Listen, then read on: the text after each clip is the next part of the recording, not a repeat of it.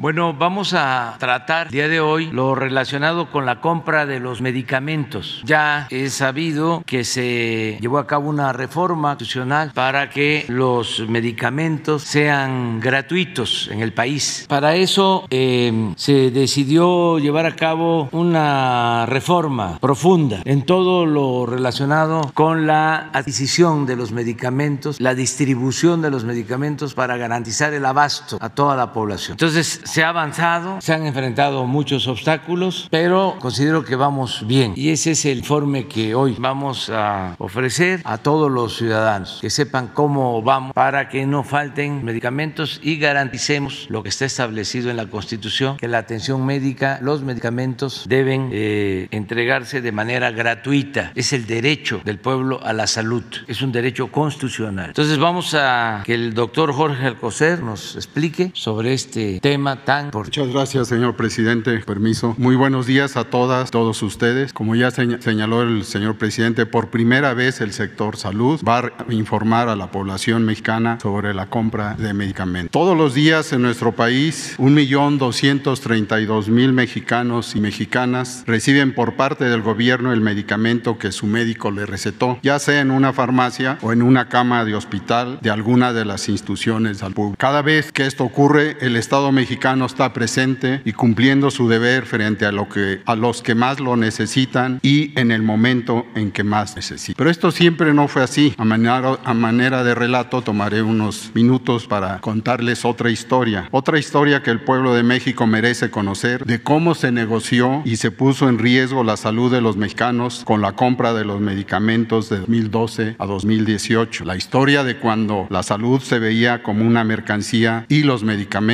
como un medio para enriquecernos. Una historia de intereses y de corrupción que enfermó a todo el sistema de salud en México, pero también una nueva historia, la de las acciones que se han tomado para revertir esa situación, curar el sistema. Eh, me pasa la primera imagen. En un evento público el 10 de enero de 2018 se dieron cita a los más altos funcionarios del sector salud del anterior gobierno. Invitaron a funcionarios de otras dependencias, personalidades, para dar a conocer los resultados de cinco años de compras consolidadas de medicamentos, un modelo en, en, donde todas las medicinas de todo el sector las compraba una sola institución, Instituto Mexicano de lo Social. Ahí estuvo en, esa, en ese evento la Función Pública, Hacienda, la COFESE, organismos internacionales como la OCDE y las cámaras empresariales. Se dio a conocer que del 2012 al 2018 se había ejercido un total de 303.076 millones de pesos en medicamentos que se habían logrado ahorrar. Ahí se dijo también que esa compra beneficiaba la salud y la economía popular, pero un pequeño detalle, no se dio un solo dato que pudiera lembrar. En la siguiente imagen, por favor, no se dijo que no se optimizaron los tratamientos, es decir, compraban juntos, pero medicamentos distintos. No se dijo que la compra de medicamentos trajo consigo la concentración de mercado más grande de la que se tenga en memoria y lo que es peor, amparada desde el gobierno. De, de 2012 a 2018, solo 10 empresas aquí mostradas concentraron el 80%, 79.6% del gasto en medicamentos, un total de 241 mil millones de pesos en 10 empresas, ustedes pueden ver. Esto es el equivalente al presupuesto de la UNAM de 5 años o al presupuesto de un año de los estados de Guerrero, Oaxaca, Chiapas, Tabasco juntos. Tampoco se dijo que de esas 10 empresas, 3 concentraron la mitad de todos los contratos y que una sola empresa, Grupo Fármacos Especializados SADCB se llevó el 35% de la compra de 2013 a 2018 con un monto de 106.803 millones de pesos. Dicho sea de paso, esa empresa fue inhabitada por la función pública 18 de diciembre. Tampoco se dijo que la mayoría de esas empresas no producían medicamentos. Se trataba de empresas distribuidoras, agentes concentradores sin registros sanitarios y que se dedicaban a ser intermediarios. Lo que sí tenían eran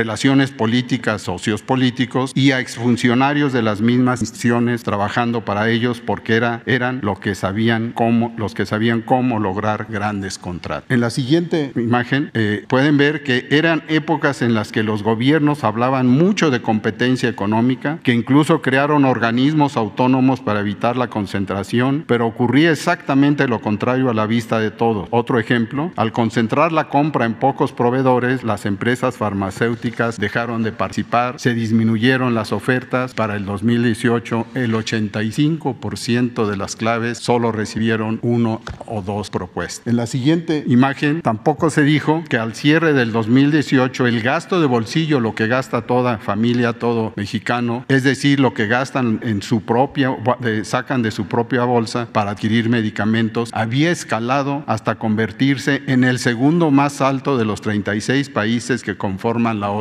y que aquí se muestra, y que en el caso de padecer enfermedades crónicas eh, degenerativas, las, las familias enfrentaban y se veían condenadas a caer en la pobreza. Bueno, entonces, ahorros relativos, un impacto mínimo, mínimo en la salud de las personas, concentración en pocas manos y enormes negocios. ¿Por qué ocurría esto? Entre otras cosas, porque México no compraba los mejores medicamentos que ofrece el mundo. Para los gobiernos neoliberales, la globalización llegaba hasta donde los, sus intereses lo permitían. Pero el primero de diciembre de 2018, en el Zócalo de la Ciudad de México, el presidente Andrés Manuel López Obrador dejó claro que el encargo garantizar a los mexicanos y mexicanas atención médica de calidad y medicamentos gratuitos. El tiempo pasa y 30 meses después de los que hemos vivido 14 en pandemia, hemos avanzado. A pesar del abandono de nuestro sistema de salud, el cual se hizo más evidente ante el COVID. ¿Cómo se planteó hacerlo? ¿Cuál fue la estrategia? No había otra. Transformando el modelo. Desde 2019 se inició un nuevo proceso de planeación de la compra que se conoce como triple optimización. ¿En qué consiste? Ustedes pueden ver en esta lámina la triple optimización, los engranes de ella. Primero, la optimización médica, que consiste en planear la compra de lo que deciden los expertos de la medicina y no lo que quieren los proveedores. En 2019 se realizaron, se integraron nueve grupos focales de las nueve enfermedades que más padecemos en el país con los mejores especialistas de cada institución, oncológicos, cardiovasculares, metabólicos, antibióticos, planificación familiar, hematológicos, vacunas, hepatitis C y antirretroviral. Ellos son los que revisan los últimos avances de la ciencia médica en el mundo y acuerdan cuál es el mejor tratamiento disponible en función del impacto en la salud del individuo. El segundo engranaje es optimizarse de acuerdo a la salud pública. Se estandarizan los tratamientos conforme a la política de salud pública para que todo el sector ofrezca los mismos medicamentos para los mismos padecimientos, medicamentos más eficaces y apropiados para las necesidades de la población mexicana en su conjunto. Y en tercer lugar, la optimización de precios.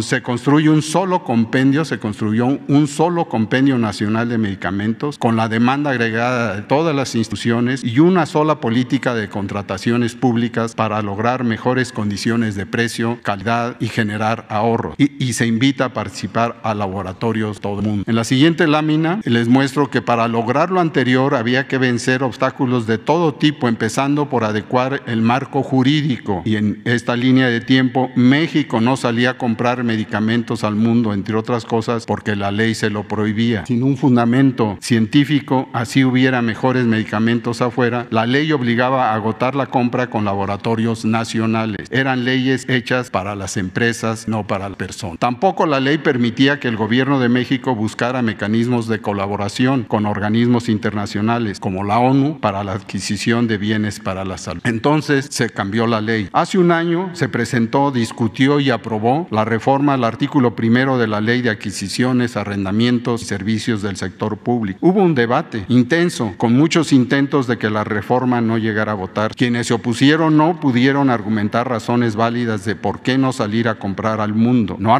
no argumentaban en contra de la iniciativa, sino en defensa de otros intereses. En defensa de la norma, de la compra anterior, de las cosas como se habían hecho antes, aunque se hubieran hecho mal. En defensa hasta de tratados internacionales y los intereses de sectores económicos. Nunca a favor de la salud del. Se votó en el Senado con 56 votos a favor, 35 en contra y una abstención. El 11 de agosto fue publicada en el Diario Oficial de la Federación. A partir de esas modificaciones de ley se pudo concretar un acuerdo con la, con la, la OMS a través de sus agencias, la UNOP, la OMS y la OPS. De manera expedita se realizaron acuerdos y convenios entre las instituciones federales con acompañamiento de la Secretaría de Relaciones Exteriores y el cuerpo diplomático para, para lograr que el 6 de octubre se firmara por parte del Instituto de Salud para el Bienestar y la UNOP el acuerdo para adquirir medicamentos y material de creación a nivel internacional. ¿Cuáles son los resultados? De inicio, como se muestra, era necesario necesario explicar de dónde partimos o es necesario los objetivos que perseguimos, los obstáculos que encontramos y vencimos para hoy dar un primer reporte de lo que se ha logrado. Vendrán reportes adicionales directivos. ¿Qué se compró con el mecanismo de UNOP? A la fecha se han adjudicado con la UNOP un total de 730 claves de medicamentos y material de curación. Participaron 171 empresas de 17 países y resultaron ganadoras 144 empresas de 7 países. Se trata de medicamentos, como se puede ver en el,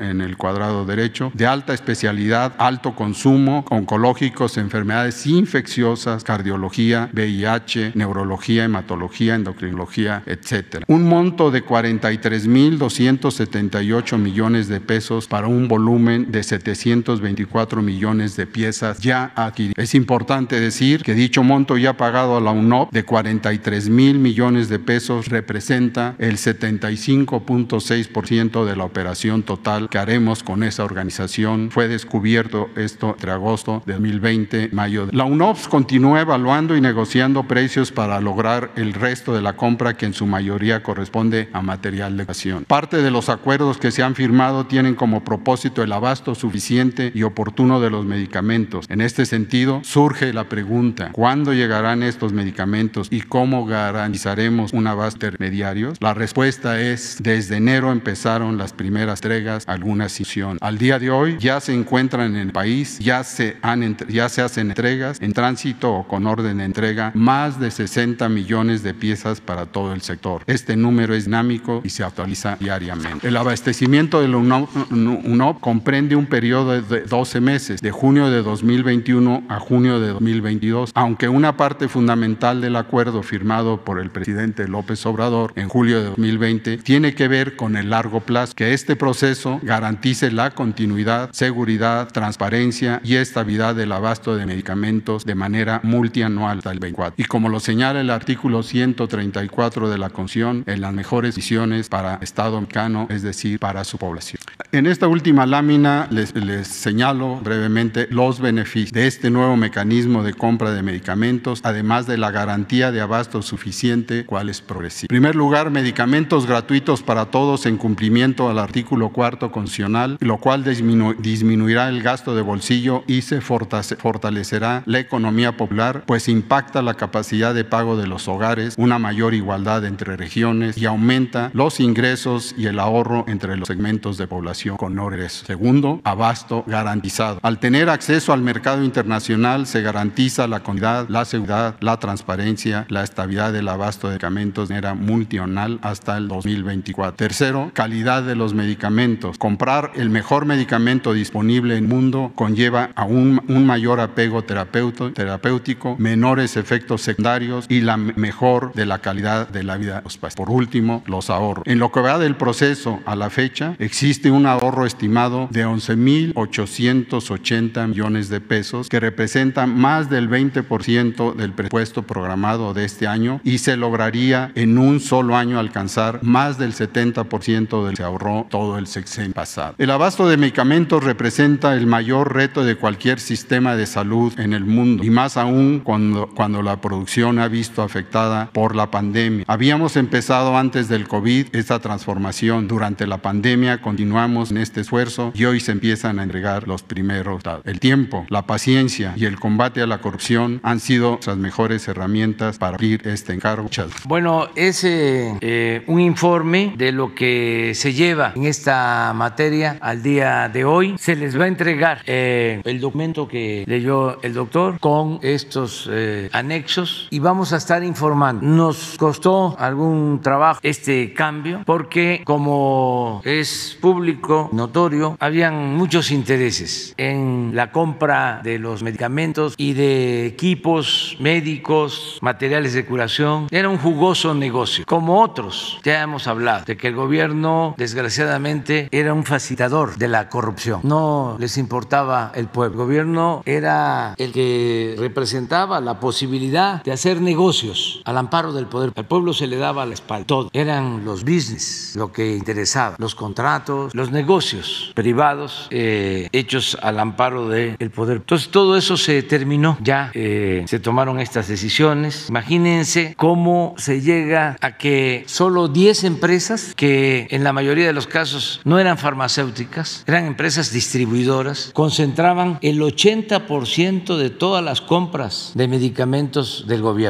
10 empresas vinculadas a funcionarios del más alto nivel, a políticos, a medios de información. Lo peor de todo es que no había abasto de medicamentos. No eh, nos hemos metido porque es mucho el trabajo, pero seguramente ni siquiera entregaban medicamentos o los entregaban eh, formalmente y no llegaban a las unidades médicas, a los centros de salud, a los hospitales. Se creó también todo un mercado de medicamentos adulterados que hasta causaron la pérdida de vidas. Por eso se tomó la decisión de comprar los medicamentos en el extranjero, pero no se podía legalmente porque se protegía a estos monopolios que tenían mucha influencia política. Sin embargo, se presentaron las reformas para poder comprar los medicamentos en el extranjero, pensando en la gente, no en las empresas, pensando en los enfermos, no en los negocios, beneficio de unos cuantos. Y ustedes eh, ya eh, escucharon cómo en el Senado se llevó a cabo una votación y eh, hubieron senadores que votaron en contra de que se pudieran comprar los medicamentos en el extranjero, defendiendo a estos intereses abiertamente. Padecimos de campañas de desprestigio, campañas eh, muy dolorosas porque se argumentaba de que los niños con cáncer no tenían medicamentos, cuando los eh, que abastecían esos medicamentos eran parte de este grupo y lo que estaban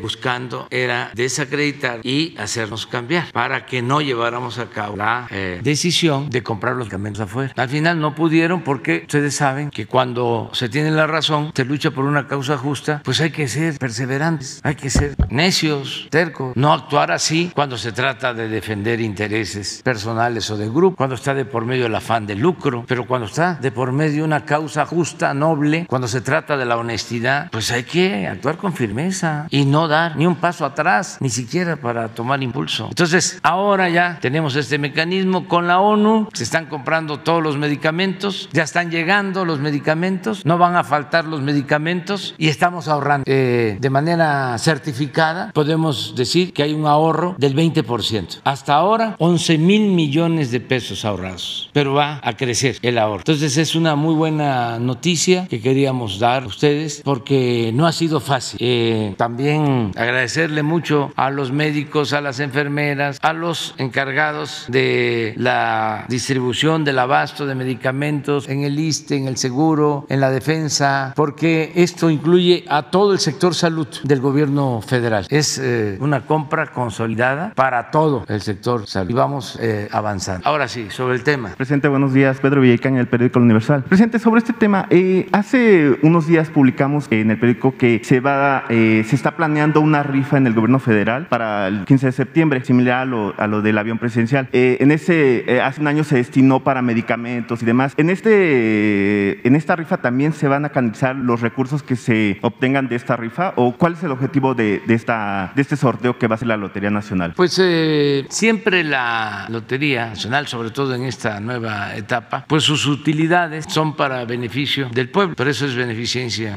pública. la rifa o sorteo del 15, del 16, tiene que ver con eh, el obtener también fondos, nada más que es eh, vendiendo eh, propiedades, residencias, hasta un palco que tenía el gobierno en el Estadio Azteca. Todo eso se va a entregar a la gente, se va a rifar para que esos ingresos pues ayuden en la compra de vacunas, de medicinas, para las becas, para el pueblo, devolverle al pueblo lo robado, todo lo que podamos recuperar. Pero el presupuesto para vacunas, para las medicinas, ya está garantizado, ya se tiene. Es más, eh, la UNOPS ha recibido por anticipado, ha recibido anticipos. Ellos no pueden salir a licitar eh, para comprar medicamentos en países si no tienen el respaldo financiero. O sea, ya tienen ellos dinero suficiente. Me gustaría que lo aclararan sobre, a ver, por favor, nada más. ¿Cuánto? Muchas gracias. ¿Cuánto? Eh, hasta el día de hoy, en un total de ocho pagos, se le han hecho un depósito de 43 mil millones de pesos para la adjudicación de 730 claves por medio de la UNOPS. La Secretaría de Hacienda le ha depositado ese. Entonces, lo de la rifa, pues eh, ayuda, todo eh, ayuda a fortalecer las finanzas, a tener presupuesto y que se apoyen eh, los programas del Estado. Eh, ayer eh, fue baleado un candidato en, en Acapulco. Algunos expertos consideran que ha habido, eh, no ha, ha habido una inacción por parte del gobierno para proteger a los eh, candidatos eh, y eh, señalan que la delincuencia organizada nunca había tenido tanto margen para, para hacer este tipo de actos. Eh, ¿Cuál es su opinión acerca de esto? Pues que estamos en temporada, temporada de elección. Primero, decir que es muy lamentable que se amenace, que se agreda, que un candidato, una familia del candidato, hombre o mujer, pierdan la vida. Como debemos de lamentar cualquier pérdida de vida eh, humana. Eh, eso es muy triste. Bajo cualquier circunstancia, sean políticos, sean periodistas, eh, sean ciudadanos, obreros, campesinos, cualquiera que pierda la vida, pues eh, es una tristeza, es un dolor para sus familiares, para todos. No podemos eh, dar la espalda a los dolores de la humanidad. No podemos este, endurecernos, no podemos volvernos robots, no se nos puede endurecer el corazón. Entonces, hasta los enfermos no quisieran que fallecieran. Duele todo. Entonces, que la gente, que mexicanos acepten siempre nuestra fraternidad, nuestra solidaridad y que también eh, sepamos que hay circunstancias especiales, como ahora que hay una elección que se eh, complica porque pues eh, se trata de una contienda política, hay intereses y también los medios de información, no todos desde luego, con el afán de enrarecer el ambiente. Antes se le llamaban sensacionalismo, así se le llamaba. Ahora es amarillismo. Entonces la nota roja adquiere un papel relevante en los medios. Entonces como hay ahora una polarización política obvia que se agrupó todo el conservadurismo contra nuestro proyecto y los medios han tomado partido, pues todo esto se magnifica. Es normal, es un asunto de la temporada. Ustedes eh, ven los periódicos, seguramente en el Universal, hoy no lo he leído, pero esa debe ser la nota, igual en el Reforma y en otros, y en las estaciones de radio. Nosotros tenemos eh, desde el gobierno que hacer el llamado para que no haya violencia, que se respete la vida, que eh, no hay nada más importante que la vida. Es el principal de los derechos humanos, el derecho a la vida. Lo material pasa a segundo, a tercer plano. Solamente lo barato se compra con el dinero. El poder solo tiene sentido y se convierte en virtud cuando se pone al servicio de los demás. La parafernalia del poder, la prepotencia, el autoritarismo, el utilizar los cargos para robar, todo eso es inmundicia, basura. Entonces, que eh, procuremos todos vivir en paz, que no se agreda a nadie y que también haya ética en los medios, menos amarillo. Aún cuando haya diferencias como las que tenemos con el Versal, eh, que podamos este, resolverlas con argumento, con debate, respetando. Presidente, eh, en estos 10 días que quedan a- antes de la jornada electoral, ¿se prevé reforzar la seguridad a los aspirantes o hay algún otro mecanismo? Y, como tercera pregunta, eh, ayer el Tribunal Electoral consideró que eh, su informe del pasado 30 de marzo fue propaganda eh, y se prevé que haya sanciones hacia su gobierno. ¿Alguna opinión sobre este tema? Bueno, hay un plan de protección a los candidatos, ya se dio a conocer aquí, están participando autoridades estatales, el gobierno federal, todo el país, hay protección a los eh, candidatos, va a seguir habiendo eh, apoyo. A lo mejor eh, la semana próxima se informa de cuántas eh, denuncias se han presentado sobre las agresiones que han habido, las amenazas, los que han perdido la vida. También hay una cosa que es tan, y esto es un mensaje para los que se portan mal, o los que piensan de que pueden hacer una fechoría y van a quedar eh, impunes. Se están aclarando todo, caso. Ya no es el tiempo de antes, de que se cometió un delito y había impunidad. Ahora la autoridad no tiene precio. Al presidente no se le puede comprar, ni el presidente establece relaciones de complicidad con nadie. Y así, en general, está el gobierno, sobre todo arriba. Estos señores que tienen que ver con el sector salud, todos tienen un distintivo, además de su profesionalismo y de su trabajo, la honestidad. Entonces, ya no es el tiempo de las complicidades, de cuando el gobierno era una red de complicidades y componendas. Y eso se terminó, aunque no les guste a nuestros adversarios que yo lo diga. Pero en este caso, el mensaje es a los que están pensando que es igual. Hace poco en Oaxaca asesinaron a una candidata en por Miahuatlán, Ocotlán. Ya hay detenidos los autores mates. Se asesinó a una dirigente social en Nochistlán. Ya están los detenidos. Se asesinó a una precandidata en Cozoleacaque, Veracruz. Ya están detenidos. Eso va el informe que se les va a entregar siempre. Pero lo que quiero subrayar es de que no hay para nadie. ¿Y cuál es la otra pregunta que me dijiste? Y eso está bien como nota de ustedes. Y del Reforma, me imagino. Sí, bueno, fue ayer nota de, de todos los medios. Este, Además fue un acuerdo bueno que tomó en el fue, tribunal. ¿Que fue qué? ¿Violación a la Constitución? Por, por ver electoral se considera que hubo propaganda. Constantemente estoy informando. Bueno, todos los días informo. Todos los días estoy informando. Y existe el derecho a la información, derecho del pueblo, a que la autoridad le informe. ¿Rechaza que entonces sea propaganda eh, claro este que informe? no. Propaganda es decir, voten por este partido, por este candidato. O este actuar con hipocresía y de manera encubierta como lo hacían antes, cuando nos robaron la presidencia y no dijeron nada a los medios, se quedaron callados como momos. Ahora gritan pregoneros. O lo que se hizo en el gobierno pasado, de que iban los secretarios a hacerse cargo de un Estado cuando había elecciones, utilizando todo el dinero que se necesitara. Acuérdense cómo fue, esto es para los jóvenes. A veces un gobernante tiene que repetir como dirigente. Un escritor no puede repetir, pero un gobernante sí tiene que repetir porque su labor básica es hacer conciencia, procurar que cambie la mentalidad, porque eso es lo más cercano a lo irreversible. Cuando cambia la mentalidad de un pueblo, cambia todo. Entonces hay que estar recordando, porque también el conservadurismo y sus aliados, voceros, intelectuales orgánicos, son muy dados a olvidar, padecen de amnesia. Acuérdense en el 2006, cómo el presidente Fox envió a Cerizola, que era secretario de comunicación, a Tamaulipas, antes de la elección. Y al día siguiente de la elección hay llamadas en donde Cerizola le agradece al gobernador de Tamaulipas porque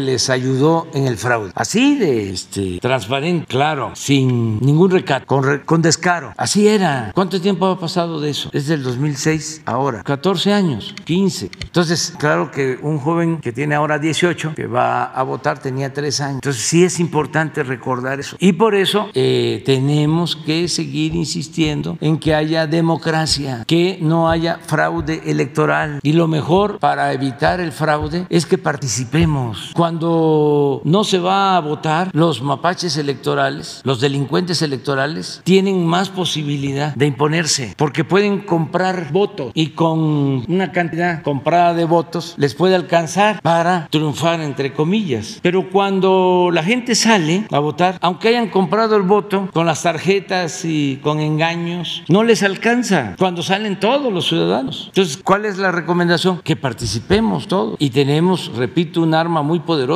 que es la credencial de elector. Y vale lo mismo un voto de un campesino que de un potentado. Vale lo mismo un voto, aunque no les guste, les moleste, el voto de un obrero que el voto de un intelectual famoso al servicio del rey. Es lo mismo. El conservadurismo es muy dado a que existan esas diferencias, a que eh, ellos piensen que son más importantes que el resto de la población. Hay quienes dicen, hay votos que eh, cuentan, pero hay votos que pesan. Eh, un culista yo los veo conservador. Además, lo hacen, vamos a decir, consciente o de acuerdo a su manera de pensar. Llegan a sostener de que el pueblo es tonto, de que el pueblo no sabe. ¿Cómo es posible que el pueblo no se dé cuenta del grave daño del populismo, del paternismo? ¿Cómo es posible que el pueblo no se dé cuenta de que este gobierno nada más reparte dinero? Les voy a contar una anécdota. Espero que no me vayan a multar porque estamos, además, la culpa sería del Universal. Tú me hiciste la pregunta. Este, una familia de clase media afectada por la crisis, de repente eh, tiene la necesidad de sacar a uno de sus hijos de una escuela privada porque ya no le alcanza por la crisis, ya no tiene para pagar colegiatura y inscribe una escuela pública, una prepública, colegio de bachilleres, una escuela de educación media superior. Y resulta que ya no tiene que pagar la colegiatura, pero no solo eso, recibe una beca, el muchacho empieza a una beca y le dice a la mamá, este, ¿qué voy a hacer con lo que estoy recibiendo. Muy poquito, pero es una beca, porque todos los que estudian en nivel medio superior tienen una beca en escuelas públicas. Entonces la mamá le dice, mira, nosotros con esfuerzo este, te vamos a seguir ayudando en todas tus necesidades. Ahorra lo de tu beca. Entonces lo ahorra y le dice a la mamá, fíjate que me quiero arreglar los dientes. Eh, ¿Me puedes ayudar? No, porque no tengo eso. Pero ahí tienes tu ahorro, que no lo usas. Ah, sí. Entonces van eh, con un odontólogo, una dentista mujer, y llegan a su consultorio. Entonces, como en los consultorios, las peluquerías, entonces hay comentarios. Le empieza a decir la doctora, ¿cómo ve este gobierno repartiendo dinero, tirando el dinero? Entonces la mamá dice, ¿sabe? Mi hijo viene aquí porque ahorró de su beca, por eso le vamos a ver. Pues entonces ya, no estoy hablando de un potentado, ¿eh? estoy hablando de un sector de clase media, eh, muy influenciado con el conservadurismo. Claro que a partir de ahí la señora le contestó bien, respetuosamente, cambio de plata. ¿Cómo ha habido calor últimamente? eh? Este, pero les quise referir esta anécdota porque es real. Entonces son mundos distintos, mundos distintos. Entonces hay mucha gente que eh, pues eh, se olvida de cómo viven otros. Incluso hay quienes vienen de abajo y se vuelven ladinos y se vuelven clasistas y racistas porque tiene que ver con el pensamiento dominante. Sin embargo, ese pensamiento que predominaba ya no es el más importante en México. Ahora hay todo un cambio de mentalidad que, insisto, es lo más importante. Y nada, nada más para eh, eh, finalizar, eh, ¿sí acatará las decisiones que tome el órgano electoral? sobre- Claro que sí, claro que sí. Pero este, imagínense si informar es violar la Constitución, sí. ¿Cómo? Eh, y mi derecho a la libertad. ¿Qué es lo más importante? La libertad. Pero además, este, si yo estuviese eh, llamando a votar o, o, este, apoyando candidatos o utilizando los recursos con esos propósitos, yo creo que viola la Constitución el que actúa de manera antidemocrática. Y como decía un buen periodista en mi tierra, ahí queda eso. Medicina, las dos. Gracias, presidente. Buenos días a todos. Daniel Blancas de Crónica. Este tema que le voy a plantear es un tema que efectivamente está relacionado con la medicina y qué bueno que están aquí los funcionarios de ese sector. Es un tema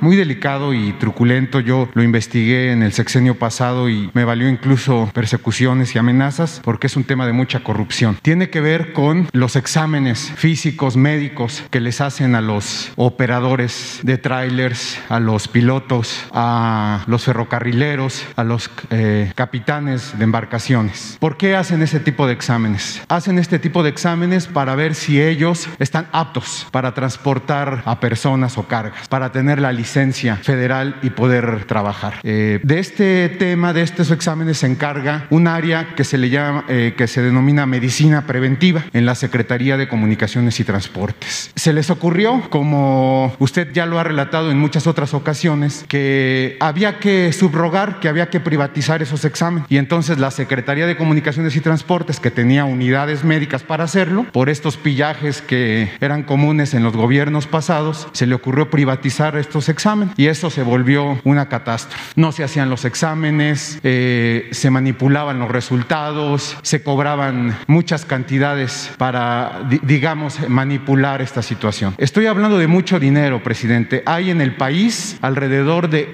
1.250.000 operadores que son susceptibles de realizarse este examen. Imagínese del dinero que hablan. Pues entonces en el gobierno de Calderón se le ocurrió privatizar esta situación. Hubo, esto estoy, le estoy hablando de cuestiones muy truculentas. ¿eh? Yo que viví y que investigué este tema, había asesinatos, homicidios, traiciones, amenazas de muerte por la pelea de este, de este botín de dinero. Cuando llegó eh, el nuevo gobierno, el suyo, evidentemente se empezaron a hacer las primeras las primeras auditorías y pues salió todo el cochinero. En este afán de luchar contra la corrupción, se había nombrado en ese puesto que tiene que ver con estos exámenes a un médico famoso, es hermano del astronauta Neri Vela, se llama Ricardo Neri Vela. Eh, este doctor, al darse cuenta de toda esta situación, pues decide retirar el programa. No podemos seguir con esto porque es una corrupción inmensa. Esto fue en- a mediados de 2019 cuando Neri Vela decide retirar este programa. Pues, ¿qué cree, presidente? Neri Vela enferma de COVID muy grave, tiene que retirarse de este puesto y en noviembre, en, perdón, en enero de este año se nombra a otro doctor que se llama José Manuel Nogueira, que pese a todos estos antecedentes que le estoy comentando, decide apenas hace unas semanas, el 26 de marzo, reabrir ese programa de cochupos, de enjuagues y de todo lo que lo peor se pueda imaginar. Entonces, mi pregunta, presidente, es: ¿usted avala este retorno a este tipo de programas que, eh, cuyo objetivo fue desmantelar lo que podía hacer el gobierno, que representa mucho dinero para el gobierno, para dárselo a la privada? ¿Es una orden o una disposición, un lineamiento de su gobierno? No, no, no, tampoco avalo eso. Nada que tenga que ver con corrupción se avala. Ya hiciste la denuncia y le voy a pedir al secretario de Salud, al doctor Jorge Alcocer, que establezca relación con el secretario de Comunicaciones y Transportes y se vea este asunto, si te parece. Sí, este, muchas gracias, presidente. Sigue usted entonces en la tesitura de lo que tenga que hacer el gobierno que le represente, eh, digamos, eh, este, buenos elementos a los ciudadanos, transparencia a los ciudadanos y que también el gobierno pueda obtener recursos de, de hacerlo el gobierno, que no lo hagan privado. Sí. ¿O cuál es la, la opción de usted? Sí, eh, si no hay corrupción, eh, puede llevarse a cabo un contrato. Pero si es un contrato que se entrega con eh, propósitos de beneficiar a particulares, inclusive en contra de la salud del pueblo, de la vida de los eh, mexicanos, pues eso no se debe de permitir. El caso más eh, triste y reprobable es lo de la subrogación de los servicios de salud. Lo que se hizo en el ISTE, esto que estás planteando, y lo que se hizo en el seguro, por ejemplo, lo de la guardería ABC, fue por eso. Porque, a ver, hacer negocios. ¿Para qué el seguro va a estar administrando guardería? Pues mejor, se subrogan, se hacen contratos. A ver, tú, este, que eh, te conozco, que eres mi amigo, eh, forma tu asociación y firmamos un contrato. Y consíguete un local y contrata a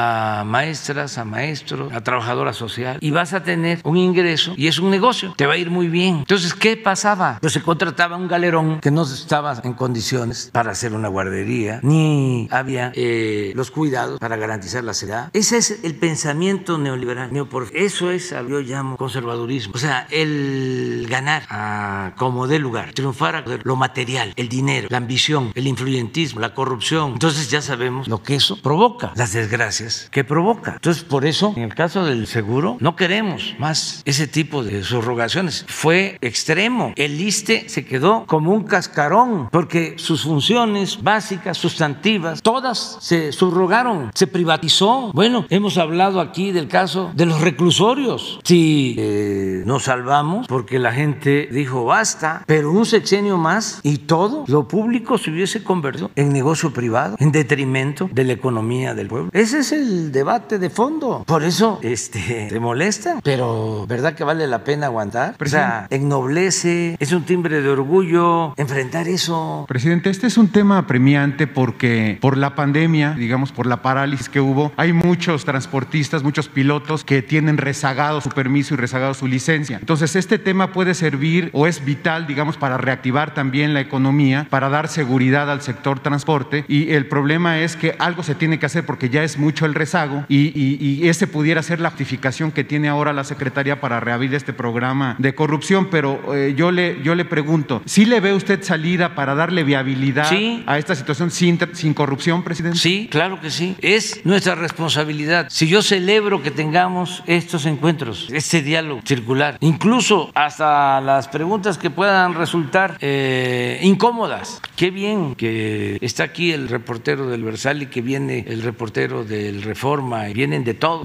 Tienen todo su derecho a expresarse, a manifestarse, a apretar y no es este con ellos, no es nada personal. Ustedes son trabajadores de la canción. El asunto es con los de arriba, que sí eh, actúan mucha hipocresía, mucha hipocresía, porque lo que mueve son los intereses, pero ustedes no. Y aún ellos tienen todo el derecho de protestar y nosotros tenemos que garantizar el derecho a disentir. Pero esto es importantísimo, porque lo que tú me estás diciendo ahora, por ejemplo, no lo sabía, a lo mejor tampoco lo sabía, pero ya aquí ya se supo. Presidente, para permitir todo esto que le estoy comentando, eh, pasó lo mismo que usted ha referido, por ejemplo, en el caso de Pemex o de CFE, que empezaron a desmantelar la infraestructura, a dejarla debilitada, abandonarla. Aquí pasó lo mismo porque la Secretaría tiene sus unidades médicas. Tenía 42 y el, el doctor Vela eh, empezó a abrir más, incluso hizo gestiones ante la Secretaría de Hacienda para recibir más recursos, equipar mejor las clínicas de la Secretaría de Comunicaciones y encargarse eh, la propia dependencia de estos exámenes. Eh, la línea es que, que se invierta lo que se tenga que invertir en las unidades para que se pueda hacer este trabajo con dignidad, presidente. Sí, sí, y que no haya corrupción, porque insisto, puede ser que se tenga un contrato de servicio médico, pero que sea eficiente, que no haya influyentismo de por medio eh, y que no nos resulte eh, oneroso con precios elevadísimos, que no haya corrupción, pues. Pero si podemos eh, restablecer el sistema de salud que tenía, según lo que estás manifestando, la Secretaría de Comunicaciones y nosotros contratar personal y equipar estas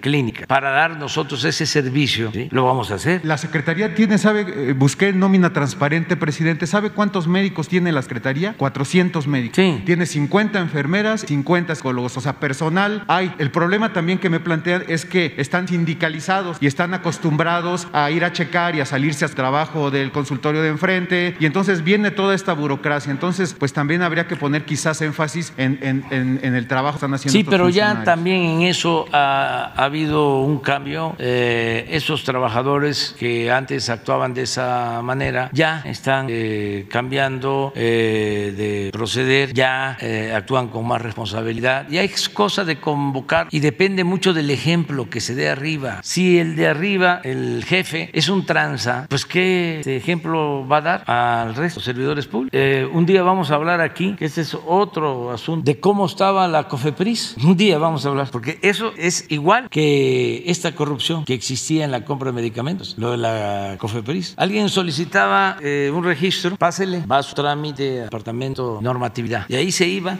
literalmente a un túnel, algo así, a un sótano. Y ahí se quedaba. Y solo, si había arreglo, Mochi salía del sótano, la solicitud. Obvio, ¿quiénes manejaban la COFEPRIS? Los mismos que vendían las medicinas. No daban permiso a competidores. Un día vamos a hablar de eso, de cómo funcionaba. Ahora ha cambiado muchísimo. El director de COFEPRIS, Alejandro Schwartz, es un agente de primera, médico eh, de calidad, pero además una gente honesta, con principios. Nos costó también lo de Cofepris. ¿Por qué se peleaban tanto? Pues ahí estaba eh, la corrupción. Es como el pleito con las aduanas. Estamos limpiando y no nos vamos a detener, pero vamos a Gracias, pues. La compañera. Sandra Aguilera del Grupo Larsa Comunicaciones. Presidente, en el contexto de que cerraron por el COVID eh, los laboratorios de la India que hacían la materia prima para los medicamentos oncológicos, nos habían comentado que habían tenido, eh, estaban en tratos para traerlos de Alemania y de Inglaterra y creo que de España. Quisiera saber cómo va este tema, eh, si ya tienen los medicamentos oncológicos las personas que los requieren, porque han habido manifestaciones. No sé si me pudieran gracias. ¿Tú puedes, presidente? Efectivamente, hemos estado en tratos con muchos países. Uno de estos es la India.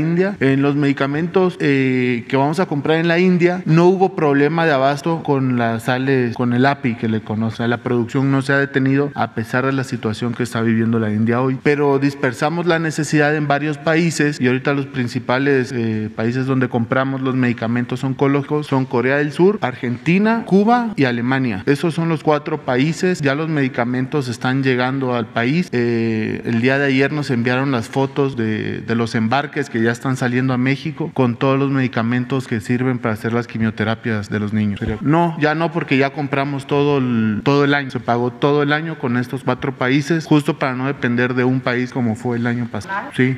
Muchas gracias.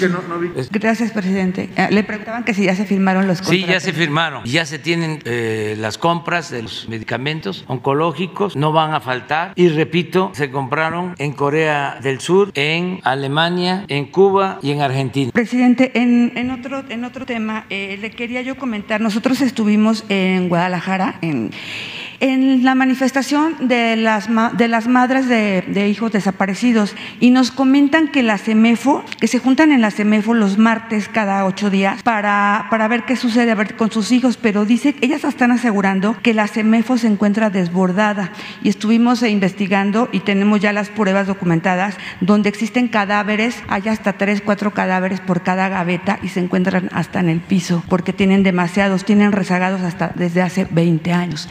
Ellas dicen que pueden estar ahí sus hijos, pero que no les hacen caso para hacer las pruebas de ADN. Y bueno, se encuentran pues, desesperadas porque quieren pues ya encontrar a su, a su familia y el gobierno correspondiente no les ha hecho caso para poder atender esta, esta situación. Y por otra parte, presidente, también este, me están informando, bueno, denuncias de que los habitantes de la isla de Holbox eh, denuncian que encontraron en la playa aproximadamente 70 mil toneladas de basura enterrada, que ya está saliendo porque supuestamente el responsable responsable, que es Nirvando Mena, la enterró ahí, los, la gente del gobierno, del gobierno de Holbox. Entonces ellos requieren eh, su intervención para que la Semarnat y la Profepa acudan a realizar las investigaciones para dar solución. Gracias, presidente. Muy bien. Vamos a pedirle a Alejandro Encinas de Derechos Humanos acerca de lo que planteas de los cuerpos y la atención a las madres, eh, las víctimas, a quienes están buscando a sus familiares desaparecidos, para informar sobre eso. Y lo de Holbox, también, bueno, ya se hizo la denuncia. Le vamos a pedir al secretario de Marina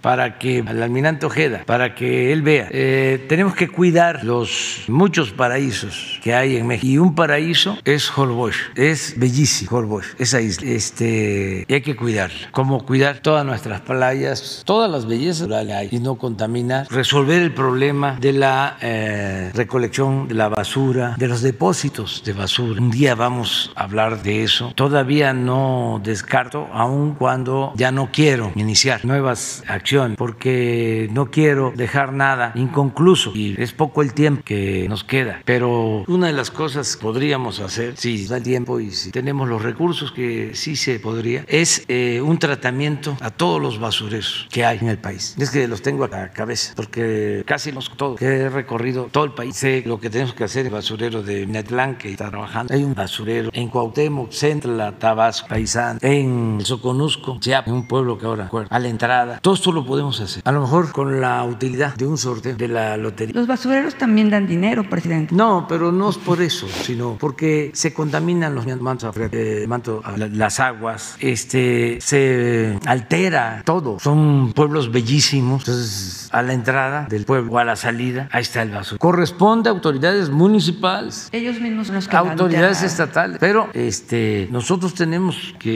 ayudar para atender esto. Es como lo del agua, son cosas básicas. El manejo del uso del suelo, que ya no sigan haciendo tranzas, este, entregando permisos para construir en donde no se puede, en donde no hay servicios, en donde se viola eh, el plan o el ordenamiento urbano de una zona. Todo esto que eh, prevalecía, entonces tenemos que seguir. Sobre el sargazo, la Marina también está llevando a cabo lo que se ha estado haciendo. Y se está, se está este, avanzando, eso eh, debe de también atenderse de manera estructural, saber por qué lo del sargazo, o sea, saber a ciencia cierta por qué el sargazo. Se habla del el uso de los fertilizantes, de los agroquímicos, que escurre eh, fertilizantes, los agroquímicos por los ríos al mar, en este caso a Caribe, pero viene desde Brasil. Entonces, eh, ese fertilizante hace proliferar la flora del fondo del mar. Eh, es una alteración con las corrientes, se arrastra y se deposita las costas y hay que estar eh,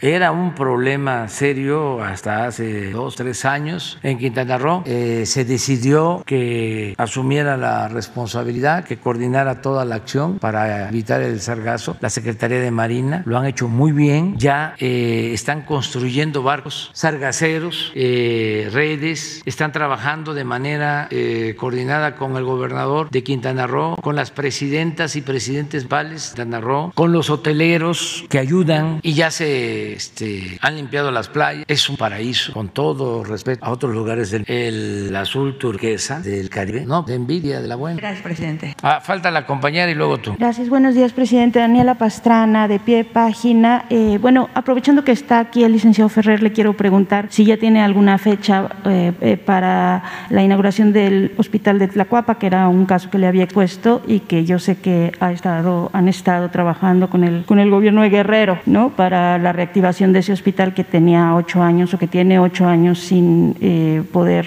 eh, activarse por una serie de actos de justamente, pues, de, pues no sabemos por qué no se ha inaugurado, ¿no? Entonces quiero saber si ya hay alguna fecha o si ya está previsto cuándo se puede reabrir ese hospital en, en Tlacuapa, en la montaña, y sobre el tema de las vacunas, de, perdón, de las vacunas de los medicamentos. El asunto de, eh, eh, nos hablaban aquí de una serie de eh, medicamentos para enfermedades o padecimientos especializados, pero en muchas comunidades nos hemos encontrado cosas como que tienen, han recibido cada año una enorme cantidad de oxitocina, por ejemplo, y no de antibióticos, que son quizá los que necesitan más y reciben medicamentos que ni siquiera saben por qué los tienen que recibir, ¿no?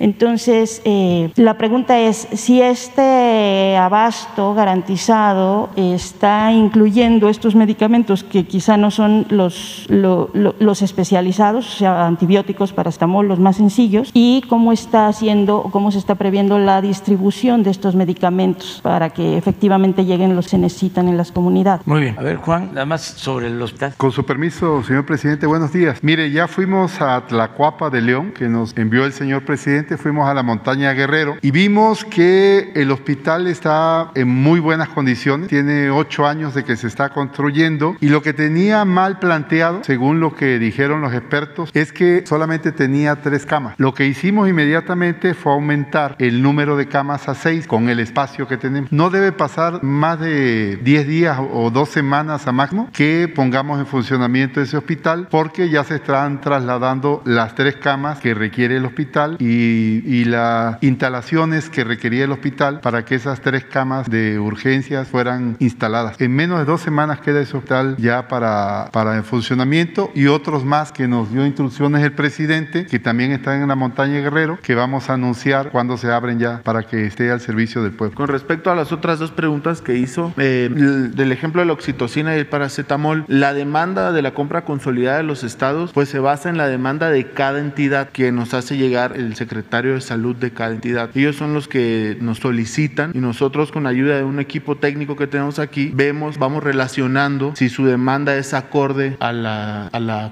a las consultas o a, las, o a los padecimientos de cada entidad. Entonces esa demanda emana de esa, de esa Secretaría de Salud y después en un segundo paso lo cotejamos con el presupuesto que tienen para que no, no, no excedan lo que solicitan. Y en caso de que soliciten más y está justificado, podemos este, aumentar la, la demanda. Entonces realmente nosotros ayudamos a las entidades a que compren lo que ellos solicitan. Y para la distribución ya tenemos cuatro operadores logísticos. Eh, en cuatro operadores logísticos, previo a un estudio de mercado, se designaron las áreas de cada operador logístico, eh, el cual uno de ellos es Birmex, es el que nos va a ayudar en la zona centro del país. Muchas gracias, presidente. Y una segunda pregunta relacionada con los estudiantes de Chiapas, que eh, hace dos días se refería a ello. El motivo o origen de la protesta es, era que eh, para hacer el examen, eh, o sea, les estaban solicitando hacer el examen por internet y en muchos lugares pues no tienen internet. O sea, ese fue el, el motivo original, ¿no? Entonces, eh, la pregunta eh, está relacionada con el acceso que tienen los estudiantes a las escuelas normales, eh, si ya hay o, o, qué se está haciendo, porque eh, este es un, el tema de las normales rurales, bueno, eso no se lo voy a explicar, creo que lo conoce muy bien,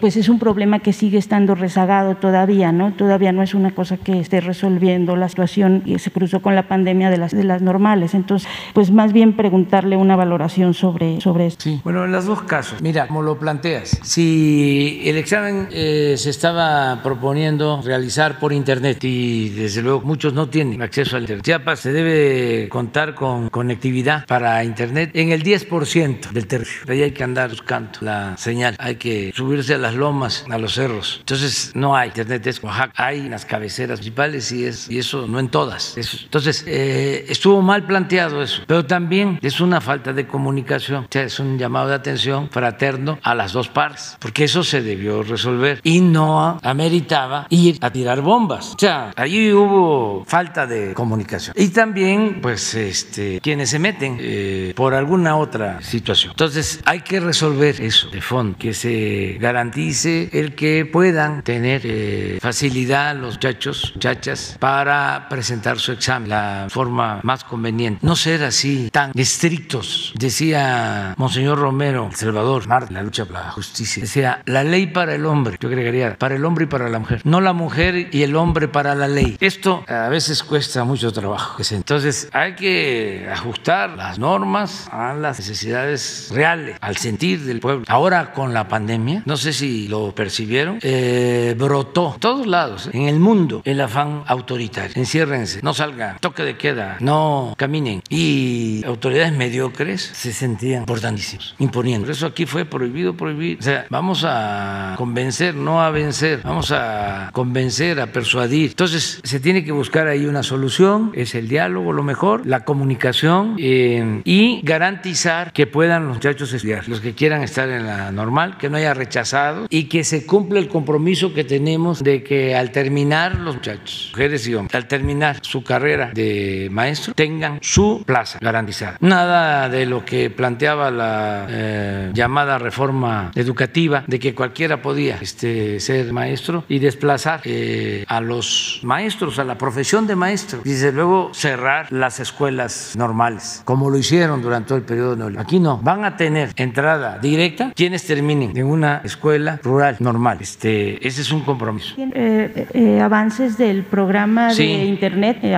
digo, ya aprovechando el tema del Internet, eh, ¿cuál es el avance que tienen del programa de Internet? Pues ha ahora? avanzado bastante. Vamos aquí a informar que eso también va a ayudar.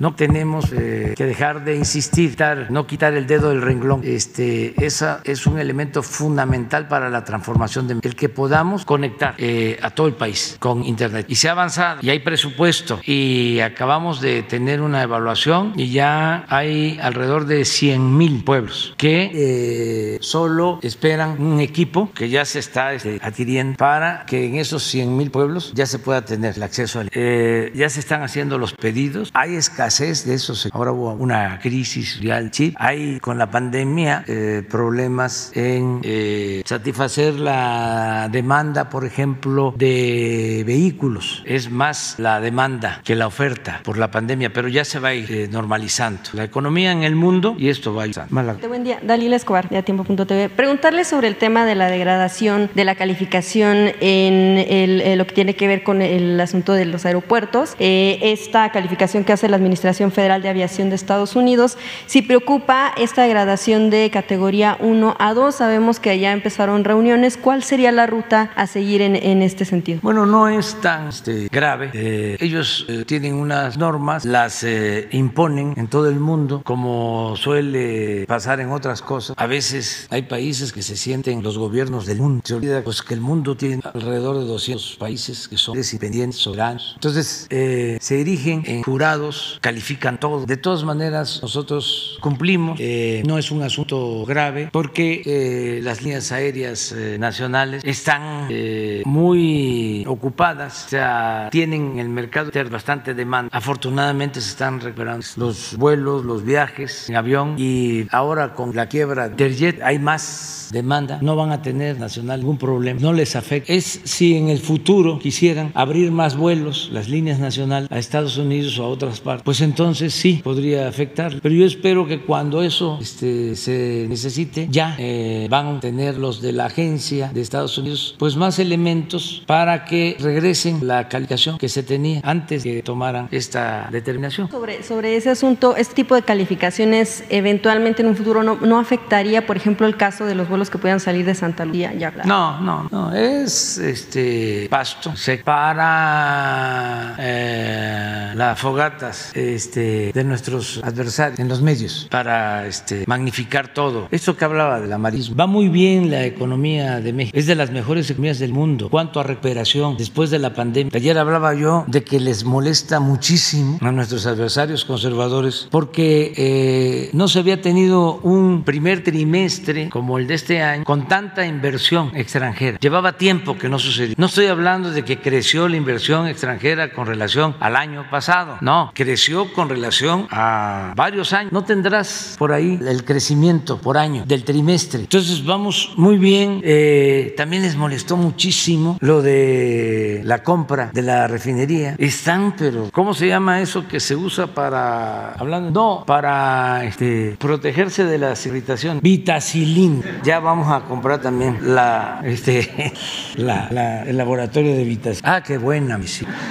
A ver, sí. O sea, este, están muy molestos. eh, serénense. Esto para los adversarios. No, no, no, no, no. Es inversión extranjera en México. Sobre este tema, eh, también, bueno, el asunto de la degradación de la categoría se inscribe también en algunas de las denuncias que han hecho incluso pilotos en el que mencionan que no se han renovado, se ha podido renovar las licencias para volar y tampoco los exámenes médicos, un poco lo que comentaba el Debe compañero. de, estar pasando eso, pero se va a resolver. Ya nos están escuchando este Jorge Arganis y seguramente lo va a atender. Va a resolver ya los Se va a resolver, sí. A ver si tenemos eso. Porque sí están, la verdad. No sé este, que estén viendo, pues, este, pero eso es otro. No hay que enojarse, no hay que perder el sentido del humor. Ah, miren, ahí está. Inversión extranjera directa al primer trimestre de cada año. Miren, cifras preliminares de cada año. Desde 1999. O sea que tiene 22 años que no se veía eso. 11.864 millones de dólares. Ofrezco disculpas. No se vayan a enojar los adversarios, pero debería darnos gusto a todos. Porque si hay crecimiento, si hay inversión, hay crecimiento. Si hay crecimiento, hay empleos. Si hay empleos, hay bienestar. Y si hay bienestar, hay paz, hay tranquilidad. Entonces podemos tener diferencias, nos podemos caer mal. Además, no debe de haber pensamiento único. No nos podemos parecer todos. Tenemos que hablar distinto. Tiene que haber diversidad. México es un mosaico cultural. Todo eso. Pero debemos de unirnos en lo fundamental. ¿Y qué es lo fundamental? Pues el bienestar del pueblo. ¿Qué es bienestar? Es estar bien. Todos. Entonces, ahí vamos avanzando. Y ya eh, van a pasar las elecciones. Ya falta poco. Va a decidir el pueblo. Así es la democracia. En, el marco de la visita de eh, la vicepresidenta de Estados Unidos, Kamala Harris, eh, se tiene información bueno, de que llegó el, el director de la CIA a México. ¿Cuál, ¿Cómo van los preparativos para el recibimiento de eh, la visita? Creo que eh, va a llegar, está por visitar México. No, este, sí, hoy me informaron en la mañana, pero este, creo que va a llegar este, en unos días más. Y es, es bien recibido.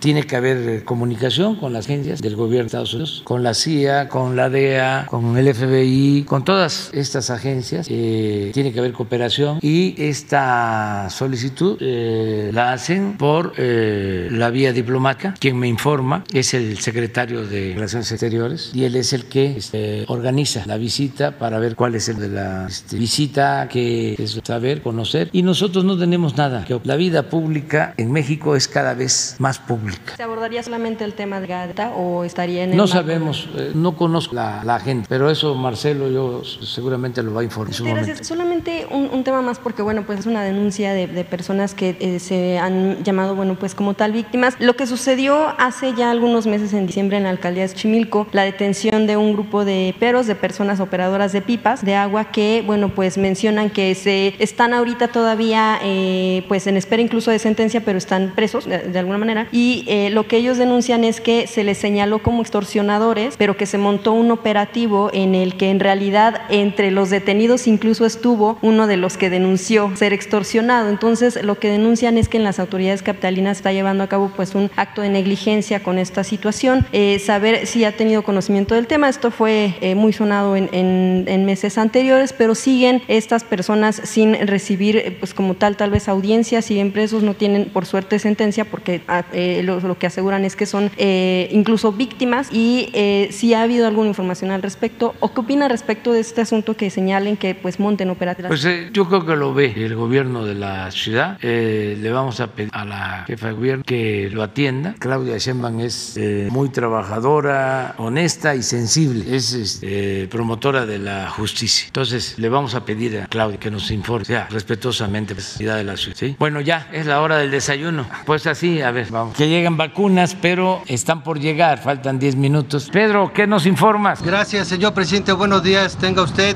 Estamos aquí en el aeropuerto de la Ciudad de México, en la terminal número uno. Me acompaña el maestro Horacio Duarte, director general de aduanas, y estamos esperando el- eh, que llegue el vuelo eh, de Pfizer con 585 mil dosis para este día, y con eso sumaríamos eh, a nivel nacional 35 millones 463 mil 675 dosis. Pero también, señor presidente, el día de hoy llega un embarque muy importante, llega el embarque más grande que de vacunas al país. Está programado a las 14.55 horas, de AstraZeneca de COVAX y en ese vuelo, señor presidente, llegan 2.229.600 dosis y con esto haremos un total este día en el país de 37.693.275 dosis para continuar con nuestra campaña nacional de vacunación contra COVID-19, señor presidente. Muy bien, Pedro. Este, felicidades. Vamos a, a cumplir y a lo mejor rebasamos la meta de 40 millones de vacunas antes de que finalice el mes de mayo. Esto lo anunció en la Convención Nacional Bancaria, Arturo Herrera, había cierto escepticismo por este anuncio que hizo ahí en la Convención Nacional Bancaria el secretario de Hacienda, que íbamos a tener en mayo 40 millones de vacunas y se está cumpliendo. Y esto es para bien del país y para la salud. Y vamos a informar el martes próximo sobre el avance en vacunación, que también vamos muy bien. Eh, aprovechamos que están aquí los eh, encargados del programa de vacunación. ¿Por qué no ponen la gráfica? Ayer hubo, miren, una cifra récord, la segunda, ¿no? Dos días seguidos con más de 700 mil vacunas. Entonces, el martes próximo vamos a informar eh, y sí vamos a cumplir con las metas de corto y de mediano plazo. Esto es de que se va a terminar la primera semana de junio de vacunar a todos los de 60 y más, aún con una dosis. Ya eh, se van a tener vacunados a todos los maestros, maestras de escuelas públicas, privadas. Se está avanzando en la vacunación de mujeres embarazadas. Desde luego los médicos, las enfermeras de los hospitales COVID. Y en junio vamos a comenzar con la vacunación de 40 a 49. Entonces vamos bien, muy bien. Ahora sí, muchas gracias. Mañana.